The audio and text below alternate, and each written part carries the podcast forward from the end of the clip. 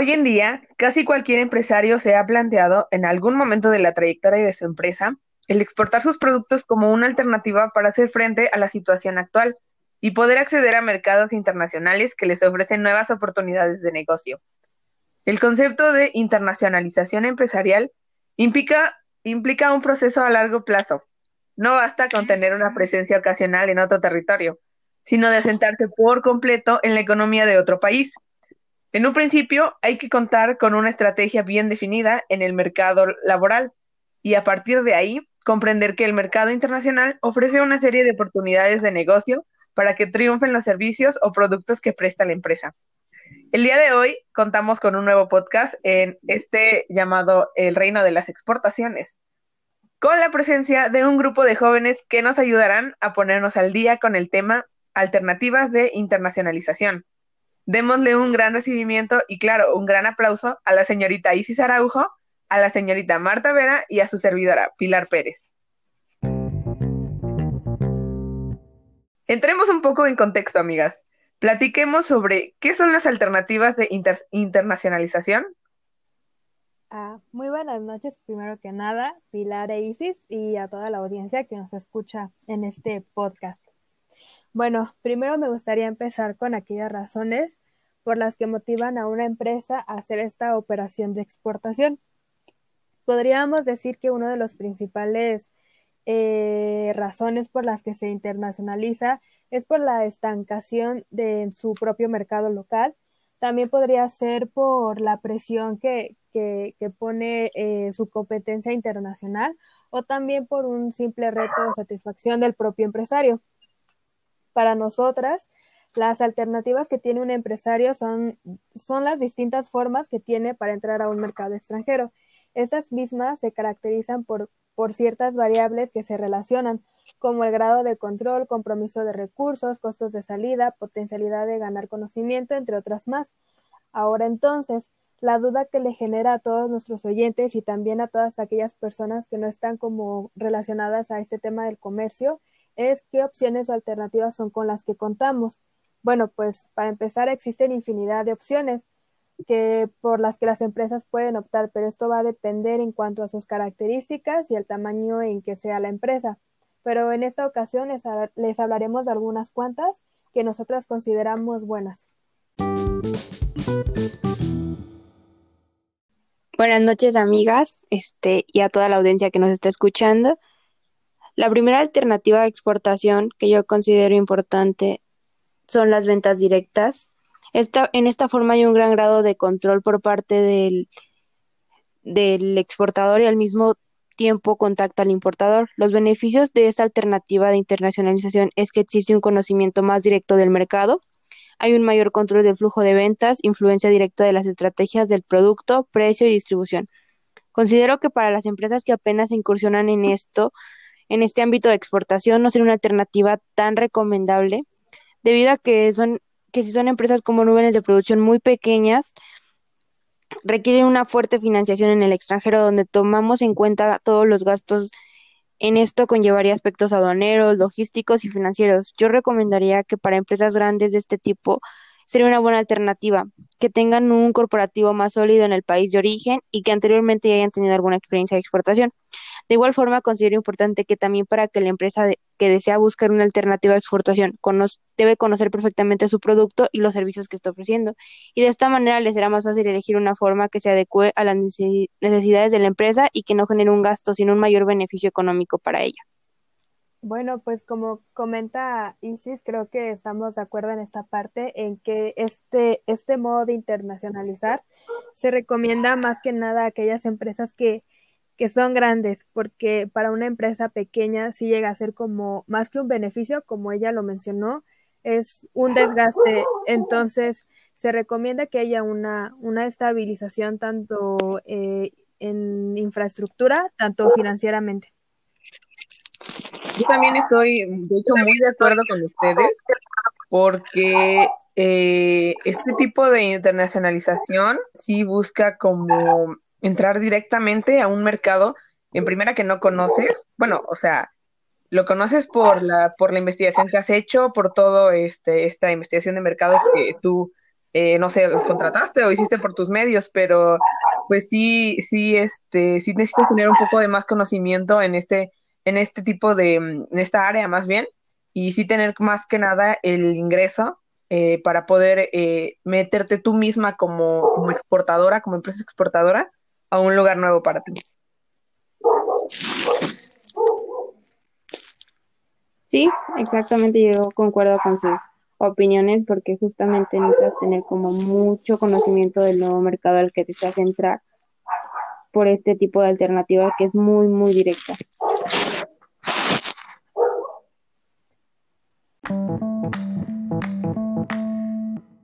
Bueno, antes de, comentar el siguiente, el siguiente modo, me gustaría, me gustaría plantear que, es un modo de entrada según Franklin Root que definió en 1994, que coincidentemente es el año en que entra en vigor lo que es el Telecan, ahora conocido como el TEMEC. Y bueno, él dice que el modo de entrada es un plan que busca establecer objetivos, metas, recursos y políticas que guiarán las operaciones internacionales de la firma o empresas o empresa en un futuro tiempo lo suficiente largo para alcanzar un crecimiento sustentable en mercados mundiales. Bueno, el siguiente modo de, entrada sería mediante una venta indirecta, en el cual tomaremos como ejemplo lo que es un agente de ventas. Un agente de ventas nosotros lo conocemos como un, como un ejecutivo que, que tiene contactos de venta y su sede es en el país del propio exportador. Existen tres tipos de, de, agentes. Uno es el agente general con exclusividad, el cual es reconocido como único agente en cierto mercado por parte de la empresa. El otro sería el agente oficial de venta, que tiene una autorización para actuar en, en determinado nicho de mercado. Y el siguiente es el agente autónomo, que actúa de manera independiente. Algunas ventajas podrían ser los bajos costos de contratación, al igual que los costos que, bueno, las comisiones que se dan por cada venta y también los gastos variables, ya que si no hay ventas, no hay gastos. Y algunas desventajas que encontramos con esto son la pérdida de clientes, ya que los clientes se encuentran eh, fieles hacia el agente y no hacia la empresa como tal. Y también que esto se da mucho en lo que son los agentes autónomos, ya que por eso se ya que actúan de manera independiente, como lo dije anteriormente, y también la falta de control sobre el propio agente.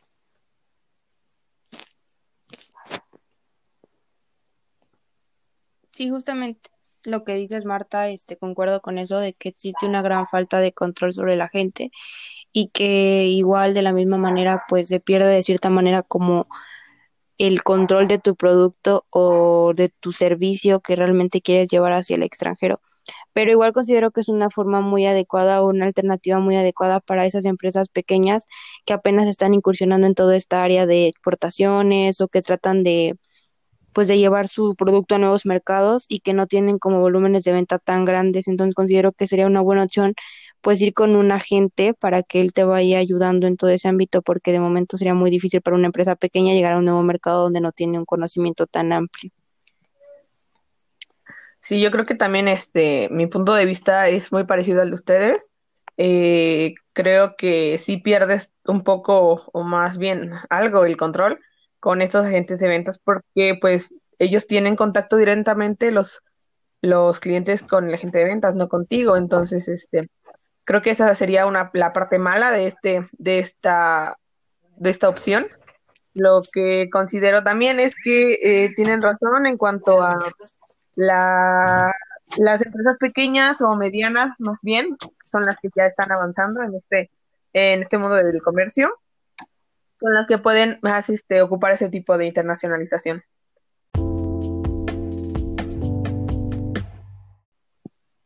Bueno, eh, por mi parte, la aportación sería, eh, me parece una buena opción las ventas por correo o paquetería, que bueno, en estos tiempos de, incertidumbre, gracias al coronavirus, eh, es todavía más importante que las empresas permanezcan en el negocio. Y bueno, muchas este, exportaciones de poco volumen que hacen las empresas Regularmente se efectúan por correo o por servicio de paquetería. Eh, en varias de estas ventas se efectúan por catálogos de productos, que es lo que vemos cuando entramos a alguna empresa, la que nos gusta en realidad. Eh, hace unos días entré yo también a una empresa, a una, página web de calzado. Y en esta, pues, tienen eh, el servicio, o más bien el catálogo completo de, las, de los, los productos, las mercancías que ellos venden. Tipo, como les decía, de revista o en esta página web o en mixta, etcétera. Y estas revistas o catálogos se envían a decenas de miles de potenciales compradores. Todos en el mundo pueden ver tus catálogos en tus páginas web. Y estos, y pues varios de ellos compran directamente al productor. No necesita haber un intermediario para poder llevarse a cabo la compra. Ellos meten su pedido en internet, llega, este, tú recibes el pedido, eh, ya lo, lo, vuelves a mandar y ellos les llega directamente a su oficina o a su hogar. Eh, ¿Por qué eh, me, me, refiero más a las ventas por correo paquetería? Porque las empresas de paquetería, pues generalmente eh, muchas utilizan aviones o, o, tal es el caso de FedEx, que si vemos, lo vemos local este, o más bien nacionalmente, ocupan camiones que pueden llegar a recorrer toda, extensamente pues toda la República y que no, no les impide o no hay un factor que les impida llegar a su destino. Un caso de éxito que me pareció muy importante recalcar fue el caso de AliExpress. AliExpress pertenece al grupo Alibaba, eh, que actualmente pone, eh, bueno, dispone más bien de diferentes redes de e-commerce. Alibaba no vende en sí mismo eh, los productos, sino que provee de lugares apropiados para diferentes transacciones, perdón, entre proveedores y clientes, o entre otras tiendas y clientes, o entre proveedores chinos, que de ahí es donde es este, esta plataforma o clientes extranjeros. Entonces sí, este, AliExpress sí ha, dado mucho de qué hablar en estos, en estos últimos eh, pues meses. Creo que, como menciona Pili, otro ejemplo que también hay que recalcar, hay que recalcar mucho, perdón, es la empresa de Shane, que es esta empresa que creo que actualmente ya todo el mundo conoce, eh, de, de moda, de proveniente de China, que se ha estado posicionando en, en el mercado y no solamente en México, sino en, en otros países. Pero siento que esta parte del, de la paquetería y, ventas por correo, como lo menciona Pili, creo que va más, va más dirigida hacia empresas pequeñas que a lo mejor no tienen como esa capacidad de entrar con una venta directa pero también considero que hay que tener como mucho, mucho cuidado con estas empresas, ya que en un comentario que un profesor nos, nos hizo anteriormente, nos comentaba que una chica eh, hizo una compra precisamente por Alibaba de 5 toneladas de, de cubrebocas, eh, precisamente para la pandemia, pero al llegar a la aduana fueron, fueron retenidos, ya que no había documentación, eh, no, había, no había cumplimiento de, de regulaciones y restricciones no arancelarias y todo ese tipo de cosas, por lo que la mercancía no pudo llegar a, a la chica y pues o fue o fue destruida o fue subastada. Entonces yo creo que hay que tener mucho mucho cuidado en esta en esta parte. Sí, justamente lo que comentas, Marta, este, siento que es algo muy, muy importante y que de igual forma, o sea, considero que es una alternativa muy, muy adecuada para, porque no pierdes contrato, con, este control sobre las, el producto, sobre tu proceso, pero sí hay que tener mucho cuidado con los aspectos aduaneros, incluso con logísticos, porque a pesar de que, de que el, el cliente se siente como de cierta manera cercano a tus productos debido a que tú les estás brindando un catálogo por internet, les estás brindando todas las especificaciones, pero siento que tú como empresa debes tener mucho, mucho cuidado para que no vaya a ocurrir algún este pues algún problema por algún aspecto aduanero, que en este caso, como comentas, de grandes cantidades.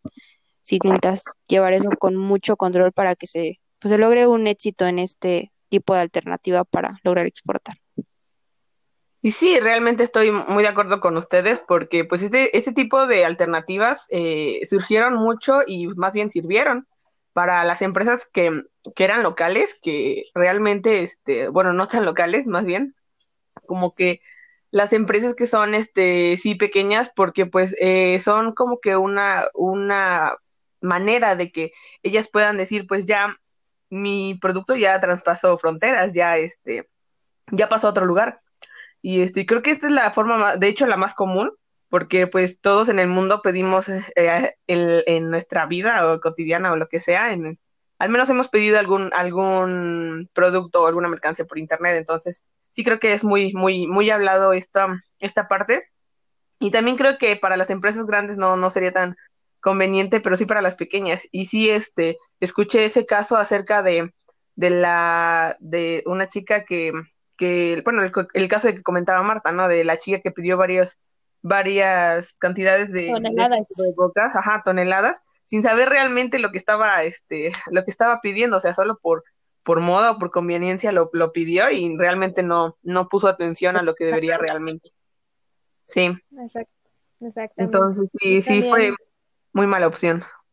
Bueno, también yo siento que, también siento que lo que tú comentas eh, va mucho de la mano con, con este aumento o este boom de las redes sociales en que actualmente aquella, aquella persona o aquella empresa que, quiere vender eh, está prácticamente forzada a, incursionar en, en el e-commerce o en las redes sociales. Sí, aparte es algo que ha estado creciendo muchísimo en este tiempo, o sea, literal tú ves todo por internet, lo compras, sobre todo en esta pandemia, como con publicidad y con artículos que de repente era como todos lados veías artículos en todas las redes sociales. Sí, sí, tienen razón. Bueno, creo que eh, todo lo que hemos dicho hoy ha sido muy cierto. Todas las, las opciones que hemos dado realmente son las que valen la pena hacer. Y pues no me queda más que darle las gracias a, a las dos por, por haber estado hoy en este podcast, eh, porque pues este, estos capítulos son muy importantes para nosotros y creo que es muy bueno eh, dar información sobre, sobre algunas cosas que gente desconoce. Claro, por Gracias, Pili. Claro que sí. Gracias, a todos aquellos que están escuchando. Bueno, les deseo muy buenas noches a nuestros oyentes y les deseo también que busquen mucho lo, lo que lo que um, compran y si quieren este querer bueno si quieren exportar a algún lado que si busquen más vías para, para poder lograrlo. Un saludo a las dos. Les mando un abrazo hasta donde estén. Nos vemos la próxima. Gracias, igualmente. Hasta la próxima. Hasta luego. Gracias. Hasta luego.